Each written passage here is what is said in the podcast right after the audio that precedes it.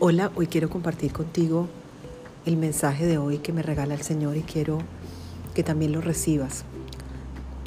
Se titula El final de tu sequía y está basado en el Salmo 68.9 que dice, Abundante lluvia esparciste, oh Dios.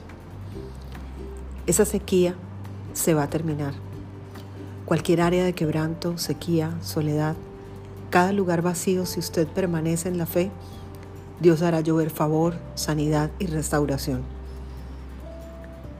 Una sequía es luchar constantemente, soportar, no tener lo suficiente y apenas sobrevivir. No acepte eso como destino. Jesús vino para que usted pudiera vivir una vida abundante. Debemos ser cabeza y no cola.